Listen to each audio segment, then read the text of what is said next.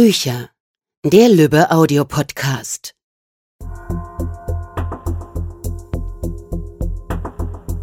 Hallo, ich bin Alexander Tauscher, grüße Sie ganz herzlich. Immer mehr Liebhaber großartiger Fantasy-Abenteuer verfolgen seit März 2017 die neue Aurelia-Audioserie Jack Devereaux, Dämonenjäger, die monatlich bei Lübbe Audio erscheint. In der Hörbuchreihe aus der Feder der jungen Autorin Xenia Jungwirth verschlägt es den Sohn des Buchhändlers Devereaux in das Provinznest Cumberland. Jack ist angetreten, das Erbe seines Vaters zu übernehmen. Was er nicht ahnt, sein Erbe ist weitaus größer als die teils verstaubten Wände des väterlichen Buchladens. Jack Devereaux ist auserkoren, das Lebenswerk seines Vaters fortzuführen. Der ewige Kampf gegen die Mächte der Finsternis. Im Gespräch sind heute die Autorin Xenia Jungwirth, der Produzent der Reihe Florian Jungwirth sowie einer der beiden Komponisten und Sounddesigner der Serie Florian Faltermeier. Hallo, schön euch hier im Studio zu haben. Ja, gemeinsam wollen wir einen Einblick in die Entstehung dieses Hörerlebnisses geben und versuchen, der Faszination Jack Devereaux auf die Spur zu kommen. Also beginnen wir mit Xenia Jungwirth, der Autorin. Schön, dass Sie bei uns hier sind. Herzlich willkommen. Wir haben ein paar Fragen an Sie und wir sind sehr gespannt, was Sie uns erzählen werden. Xenia, seit wann schreiben Sie Geschichten? Jetzt muss ich nachdenken. Moment, ähm, mein Sohn ist, der wird acht. Dann schreibe ich seit fünf Jahren tatsächlich regelmäßig Geschichten. Und ähm, angefangen, mir Sachen auszudenken, habe ich dann tatsächlich aber schon viel früher als Kind. Ich war eins von diesen typischen Kindern mit ähm, viel zu viel Fantasie im Kopf die sich auch gern ablenken lassen und nicht die Sachen machen, die sie machen sollen und dafür in, mit irgendwelchen Elfen und Drachen im Hobbitreich rumgehüpft sind, zumindest ähm, in der Fantasie. Ja. Was hat Sie da eigentlich zu diesen Fantasy-Abenteuern inspiriert? Also ich habe schon immer gerne jegliche Art von Geschichten gehört und ähm, Geschichten mit fantastischem Hintergrund besonders gern. Ich weiß nicht, wie oft meine Mama mir irgendwelche Märchen hat vorlesen, erzählen müssen, sämtliche Sagen, Legenden.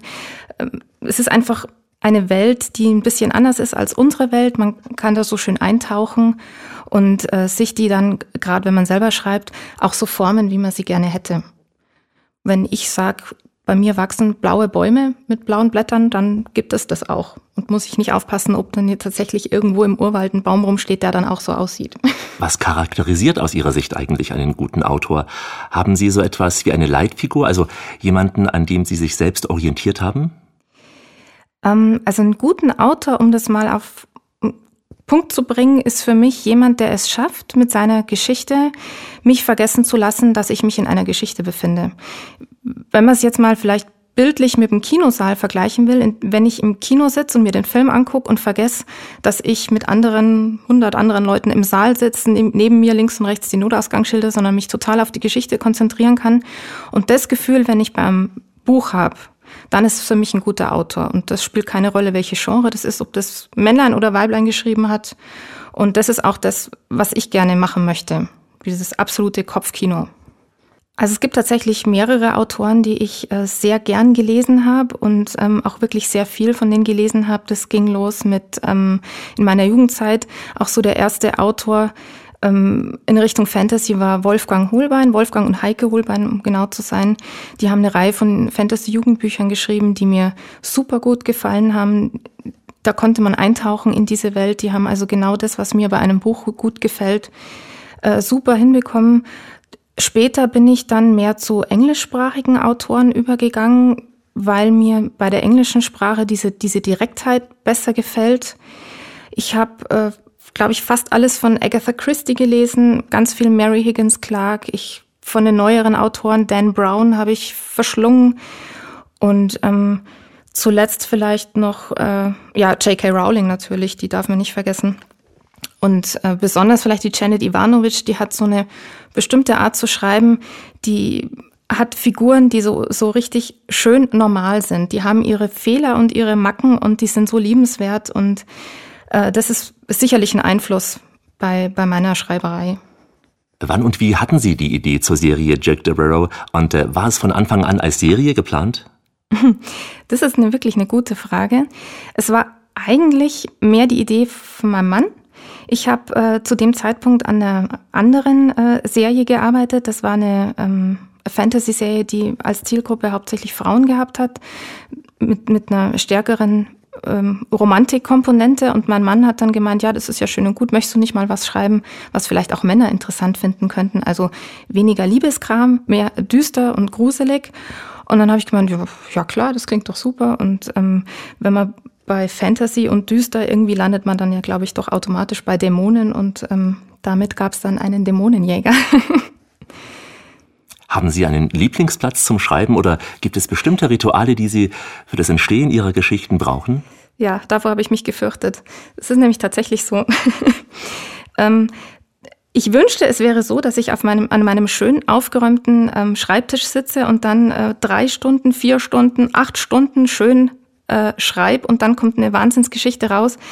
Ähm, ist aber in der Realität anders. Ähm, es geht schon mal los, dass ich ganz dringend bequeme Klamotten brauche. Ich kann nicht schreiben, wenn ich äh, das Gefühl habe, da drückt und zwickt irgendwas. Dann darf ich äh, nichts um mich rum haben, was mich irgendwie ablenkt. Das reicht von äh, irgendwelches Bastelmaterial, das vom Vortag noch da liegt oder, oder Sofakissen, die nicht in äh, Reihe und Glied stehen. Also ich muss eine Grundordnung schaffen. Und dann setze ich mich hin und ähm, fange an zu schreiben ähm, und habe festgestellt, länger als eine Stunde, anderthalb Stunden am Stück schreibe ich nicht, dann muss ich aufstehen und ähm, rumgehen und ähm, nachdenken und mich auf die nächste Szene vorbereiten und dann erst kann ich mich wieder konzentriert an Rechner setzen. Können Sie sich mit einer Ihrer Figuren identifizieren? Ähm, welche persönlichen Charaktereigenschaften finden sich eventuell in Jack Devereaux selbst oder auch in einer der anderen Figuren wieder?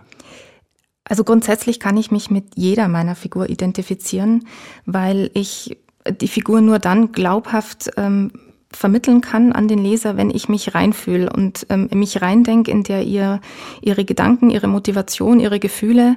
Ähm, natürlich gibt es Figuren, die mir ein bisschen näher sind von den Eigenarten her als andere. Ähm, speziell jetzt bei, bei Jack und Emma ist es tatsächlich so, das kann ich gar nicht so leicht beantworten. Ich, Emma hat schon sehr viel von mir, ähm, dieses äh, Pflichtbewusstsein, das wird jetzt gescheit gemacht und ähm, das machen wir sofort und jetzt schlammt da nicht rum. Das kenne ich schon auch von mir, was Arbeit betrifft. Also da versuche ich wirklich ähm, sorgfältig zu arbeiten und das auch äh, gut zu machen. Wenn es jetzt so um per persönliche, private Sachen geht, dann äh, schalte ich auch schon mal ziemlich schnell in den Check-Developer-Modus und denke mir, ach ja, das muss man ja jetzt nicht heute machen und ähm, das passt schon so, so wie es ist. Man muss man jetzt gar nicht viel dran ändern. Äh, auch so zu Schulzeiten, also wenn ich an meine, meine Schullaufbahn zurückdenke, ähm, glaube ich, hätten der Check und ich in der Klasse nebeneinander gesessen. Xenia, wie gehen Sie denn mit Kritiken Ihrer Bücher um? Interessiert Sie das? Ja, auf alle Fälle. Das ist äh, ganz wichtig, ganz wichtig. Das ist ja im Prinzip das Feedback, was ich ähm, von meinen Lesern bekomme. Und ähm, ich freue mich natürlich über positives Feedback mehr, wahrscheinlich verständlich, ähm, als über negative oder eben Kritik. Aber es ist genauso wichtig, weil ich möchte ja wissen, ähm, wie ich meine Geschichten vielleicht in Zukunft noch besser machen kann, ich habe ja als Autor einen ganz anderen Hintergrund, ein ganz anderes Hintergrundwissen. Das heißt, für mich sind Dinge vielleicht viel klarer und einfacher zu verstehen, wo dann der Leser eventuell Probleme hat und dann eben in einer Rezension schreiben kann, ja, das und das war mir nicht so klar, das, das war nicht stimmig oder so. Und dann gucke ich mir das natürlich an und, und behalte es im Hinterkopf für die äh, nächsten Texte, die ich schreibe. Womit ich nicht so viel anfangen kann, das sind so kurz und knapp, äh, sagen wir es mal auf schön bayerisch, so ein Schmarrn, ja, da kann ich nicht ansetzen, da weiß ich nicht, was dann schiefgelaufen ist. Was lesen Sie denn privat? Hören Sie eventuell selbst auch Hörbücher und äh, wenn ja, welche? Also es ist tatsächlich so, dass äh, als ich angefangen habe, äh, professionell zu schreiben, musste ich mehr oder weniger aufhören zu lesen, weil mich die Bücher zu stark beeinflusst haben. Jetzt gar nicht unbedingt äh, bewusst, dass ich gesagt habe, ich analysiere jetzt bis ins letzte Detail, was finde ich gut, was finde ich nicht so gut an dem und dem Autor, sondern ähm, ich habe das übernommen. Und ähm, das war dann zum Teil so, dass sich meine Texte gar nicht mehr so wie meine Texte angefühlt haben. Und dann habe ich für mich eben beschlossen, okay, dann, dann lasse ich das mal und hole mir dann meine, meinen Geschichtenbedarf lieber über einen anderen Weg. Und ähm, ich höre tatsächlich sehr gerne Hörbücher, Hörspiele, äh, Krimis, ähm, alles, was in irgendeiner Form mit Sherlock Holmes zu tun hat, zum Beispiel, ähm, auch Fantasy-Sachen, was mich halt interessiert, da höre ich rein. Und wenn es eine Serie ist und die gefällt mir, dann bleibe ich auch gern dabei. Ja. Können Sie uns schon verraten, wie es mit der Serie weitergeht? Ja, das ist auch eine gute Frage. Nein, also was ich verraten kann, ist, dass ich ähm, derzeit an der zweiten Staffel arbeite. Im, ich äh, schreibe äh, an dem aktuell gerade siebten Teil, habe äh, ganz viele Ideen und äh, ganz viele Aspekte, die ich unterbringen möchte. Ähm, ich möchte in der zweiten Staffel so ein bisschen Anschluss äh, an, an Punkte finden, die ich in der ersten Staffel so so kleine Fährten, die ich gelegt habe, wo ich dann das äh, ja, erklären möchte, warum ist das eigentlich so, warum handelt der Jack so und was ist ähm, in seiner Vergangenheit passiert, dass, dass man ihn noch besser versteht, dass er noch ein bisschen echter wirkt. Ja, besten Dank, Xenia. Bitte. Und auch einer der Produzenten von Jack Devereaux ist hier bei uns, und zwar Florian Jungwirth. Sie sind ja der Ehemann von Xenia. Herzlich willkommen hier, freue mich auf das Gespräch. Florian, was sind denn die Aufgaben eines Produzenten von Hörbüchern? Also meine Aufgabe als Produzent ist äh, dafür zu sorgen, dass ähm, alle im Team ähm, zur rechten Zeit das nötige Material bekommen mhm. und äh, dass wir eben unsere gesamte Erfahrung nutzen, um ein einzigartiges Hörerlebnis abzuliefern. Ähm, Im Endeffekt sind auch Marketing und PR von mir abhängig, weil ich die entsprechenden Stellen mit Informationen äh, versorge und äh, auch die, die äh, Materialien liefere. Wie müssen sich die Jack Devereaux-Fans eigentlich den Ablauf so einer Hörbuchproduktion vorstellen? Ähm, also am Anfang gibt es eine Besprechung mit, mit allen Beteiligten, ja. also Regisseur, ähm, äh, Autorin, ähm, Aufnahmeleitung, Tonmeister, äh, Komponisten. Und äh, wir besprechen dann alle unsere Ideen und gehen bestimmte Stellen durch. Und ähm, ja, dann geht's in die Aufnahme und äh, anschließend wird vertont und eben Soundeffekte und Musik hinzugefügt. Was ist das Schwierigste an einer Hörbuchproduktion? Das Schwierigste, also ich glaube, von Schwierigkeiten kann man gar nicht so sprechen, sondern eher von Herausforderungen. Also bei den Produktionen von Aurelia ist es uns wichtig, dass wir ein äh, mitreißendes Klangerlebnis bieten und äh, dass es sich eben von anderen Hörbüchern unterscheidet. Also eben eine hochwertige klangtechnische Umsetzung, ähm, tolle Filmmusik, ähm, raffinierte Soundeffekte und Atmosphären, die äh, ein buntes Kopfkino entstehen lassen. Ja. Und am Anfang musste man eben ein bisschen experimentieren, äh, bis wir zu dem Ergebnis gekommen sind, äh, so wie wir uns das vorstellen. Aber die Arbeit hat sich gelohnt und mit den Produktionen sind wir mehr als glücklich. Was finden Sie an Ihrem Beruf besonders spannend? Also es ist toll, mit so einem großartigen Team zusammenzuarbeiten. Jeder ist motiviert und hat Spaß am Projekt. Und äh, das merkt man auch am Ergebnis. Ähm, und das ist schon immer spannend und toll, wenn man dann zur finalen Abnahme im Studio ist und äh, sich die komplette Produktion anhört. Das ist schon immer ein tolles Erlebnis. Bevorzugen Sie selber Hörbücher oder lesen Sie lieber? Ähm, ich höre lieber, weil ich bei Hörspielen und Hörbüchern mir natürlich auch Ideen hole. Und äh, ich, ich kann mich nicht so aufs Lesen konzentrieren. Ich mache mir dann immer gleich Gedanken, wer muss das sprechen und äh, wie muss das klingen und wie ist der Soundtrack dazu. Ja, besten Dank, Florian. Und unser letzter Gesprächspartner aus dem Jack Devereaux-Team ist einer der Komponisten und Sounddesigner der Serie. Herzlich willkommen hier bei uns, Florian Faltermeier. Sie sind mit Ihrem Kollegen Alexander Meister für die Musik und das Sounddesign dieser Serie verantwortlich. Richtig. Grüß Sie. Grüß Sie, hallo. Wie muss ich mir die Arbeit eines Sounddesigners vorstellen? Ist es eher ein technischer oder ein kreativer Beruf? Äh, größtenteils würde ich sagen, ist es eigentlich ein kreativer Beruf, weil die Technik ist da im Endeffekt zweitrangig. Ähm, und man konzentriert sich halt generell wirklich nur auf, wie gesagt, das Sounddesign und wie, wie muss was klingen und warum klingt es jetzt so und äh, was packe ich da jetzt an die Stelle hin. Also von daher ist es äh, eher ein kreativer Bereich.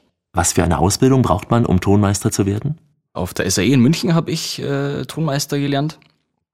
Und das ging zwei Jahre, ging das Studium. Und danach bin ich äh, äh, natürlich in sämtliche Studios reingehüpft und habe halt dann Erfahrung gesammelt und äh, der Rest ist dann Learning by Doing und sich mit den Leuten und Kollegen halt einfach äh, gut zu stellen, auf jeden Fall. Gab es in Sachen Sounddesign eine oder mehrere Leitfiguren, die Sie geprägt haben und wenn ja, wodurch? Ähm, was für mich einer der, ich glaube, Pioniere des Sounddesigns ist äh, Ben Bird, der zum Beispiel Star Wars gemacht hat. Das ist somit einer der super, super Sounddesigner. Und natürlich jetzt wenn wir auch in unserem Bereich sind vom, vom Hörbuch, äh, ist natürlich allen voran die Heike Dine Körting, die die drei Fragezeichen auch äh, macht. Das ist, glaube ich, so, das sind so die Idole äh, und die Pioniere des äh, Sounddesigns. Braucht man als Sounddesigner heute noch einen Geräuschemacher oder nur noch Computerprogramme? Ähm, das ist eine gute Frage. Ähm, ja, also ich sage jetzt mal, beim, beim Film bietet es sich natürlich auf jeden Fall an, dass man einen äh, Geräuschemacher dabei hat, weil es erstens mal schneller geht und ähm, weil es einfach besser klingt, weil es handgemacht ist und wobei auch größtenteils natürlich für sämtliche äh, Special Effects, was auch immer, was man braucht, äh, sich natürlich dann diverse Software-Geschichten, die sämtliche Sounds, die man sich dann selber zusammenbasteln kann und auch aus, äh, ich sage jetzt mal, preislichen Gründen, wenn man sich keinen Geräuschemacher leisten kann, dann bietet sich das natürlich an, dass man äh, dann eine Software nimmt und sich dann die Sounds selber zusammenbastelt. Was bevorzugen Sie selbst, mehr analoge oder digitale Sounds? Ich würde sagen, es ist 50-50, wobei eigentlich, ja, eigentlich sind die, die analogen Sounds natürlich viel, viel lässiger. Also, weil es halt einfach authentischer und echter klingt und die, die ganzen Digitalsachen sind ja eigentlich bloß Kopien, die ähm, sich ja eigentlich durch die, den alten Synthes und alles Mögliche alles abkupfern oder nachgebaut sind. Und äh, ja, und Analog-Sound ist natürlich, ja, da kann man eigentlich nichts dazu sagen. Das ist, es gibt halt nichts vergleichlich, Vergleichliches, Vergleichbares, Vergleichbares, genau. Ähm, und ja, also, aber wie gesagt, also ich bin auf jeden Fall der, der Analog-Fan. Bekommen Sie die Bücher zur Lektüre vorab zum Lesen oder hören Sie die Bücher erst beim Einsprechen hier im Studio? Ähm, bei uns war das so, nachdem die Aufteilung mit dem Alexander Meister, der hat die, die Aufnahmen gemacht ähm, und hat dann im Endeffekt, wenn er es geschafft hat, zeitlich, je nachdem wie es sich ausgegangen ist, hat er dann auch gleich die Geschichten auch selber geschnitten. Ähm, und ich saß hinten im Schnittraum und habe äh, dann eigentlich schon die fertige Schnittfassung bekommen vom, vom Alex. Da war die Stimme, die ganze Sprache, alles schon perfekt zusammengeschnitten. Und das war eigentlich recht praktisch für mich, weil ich mich dann eigentlich nur noch auf die Sounds konzentrieren konnte und musste nicht mehr groß irgendwie rumschneiden äh, in der Sprache. Und von daher habe ich eigentlich davor das Buch gar nicht gelesen. Ich bin dann, ich finde es aber auch besser, weil dann äh, einfach, dass man dann spontan äh, loslegen kann und äh, dann fällt einem, also bei mir geht's dann so, da fällt einem einfach mehr ein, wenn du sofort eine neue Geschichte irgendwie bekommst und du hörst sie das erste Mal und dann ergibt sich das einfach nach für nach. Das heißt, wie gesagt, ich habe es erst wirklich äh, sogar nach der Aufnahme erst habe ich die Geschichten gehört und dann dazu ähm, die Geräusche und Musiken angelegt oder halt dann Musiken dazu gemacht. Spielen beim Sounddesign von Hörbüchern Regisseure eine Rolle? Ja, durchaus. Also wir haben mit unserem Regisseur, der, der für die Jack Devereaux auch die Regie gemacht hat, der hat äh, sich richtig Mühe gegeben, hat davor auch recherchiert und hat gesagt, äh, hat mit uns dann, ist die Sachen nochmal durchgegangen und hat gesagt, ah, passt auf, hier, da stelle ich mir das so vor und Ding. Aber er hat uns dann doch äh, eigentlich viel Freiheiten gelassen. Er hat dann gemeint, äh, er war auch danach dabei beim, beim Hören, wo wir es dann uns alle angehört haben, war da, Hans war da mit dabei. Und ähm, aber ja, also generell ist der Regisseur auf jeden Fall äh, auf jeden Fall notwendig bei sowas, würde ich sagen. Was wird zuerst aufgenommen? Die Geräusche, die Musiken, die Effekte oder die Stimmen? Und wann und wie entsteht diese Mischung? In unserem Fall war es so, dass wir zuerst die, die Stimmen aufgenommen haben, also in diesem Fall nur diese eine Stimme. Ähm, und danach äh, geht's, geht's los mit erst die Geräusche anlegen, wobei das eigentlich ziemlich gemischt war. Manchmal geht man durch diese, die, die Passagen durch und dann fällt einem irgendwie ein, oh, da könnte man vielleicht ein paar Schritte machen oder da im Hintergrund irgendwie bellende Hunde oder was auch immer. Und dann wiederum geht man durch eine Passage durch, wo, ihm, wo einem sofort eine Musik vielleicht einfällt, die vielleicht passen könnte. Oder ein Musikbett. Und ähm, danach in der, in der Mischung wird ja dann alles äh, zusammengeführt. Ähm, wo einem natürlich dann noch diverse äh, Effekte einfallen. Was könnte man da machen oder hier?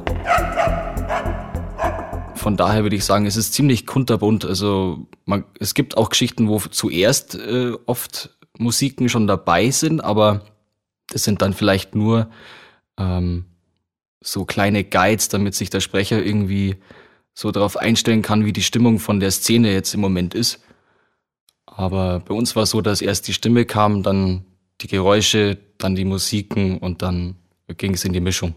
Haben Sie von Seiten der Produktion oder von Seiten der Autorin Vorgaben für einen bestimmten Sound oder dürfen Sie sich kreativ vollständig ausleben?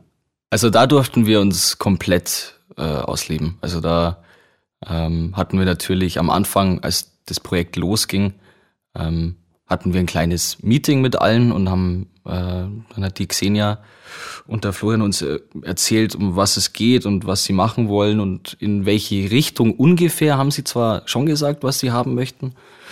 Und, aber sie hatten, wir hatten dann eigentlich Nahenfreiheit, also wir durften wirklich machen, was wir wollen.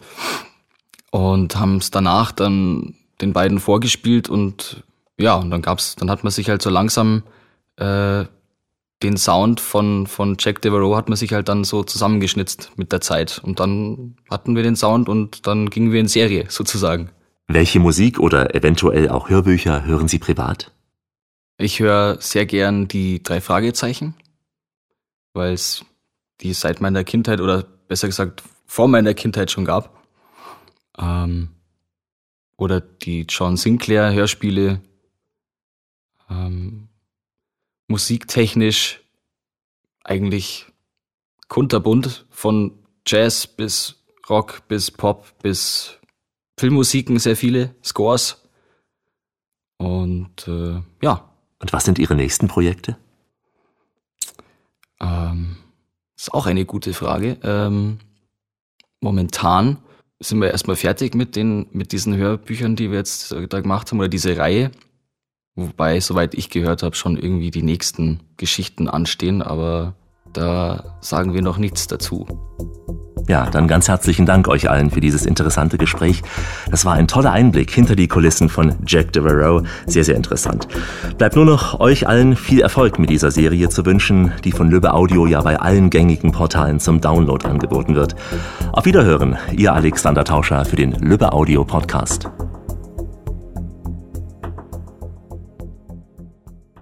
Das war's für heute von uns. Bis zum nächsten Mal beim Lübbe Audio Podcast.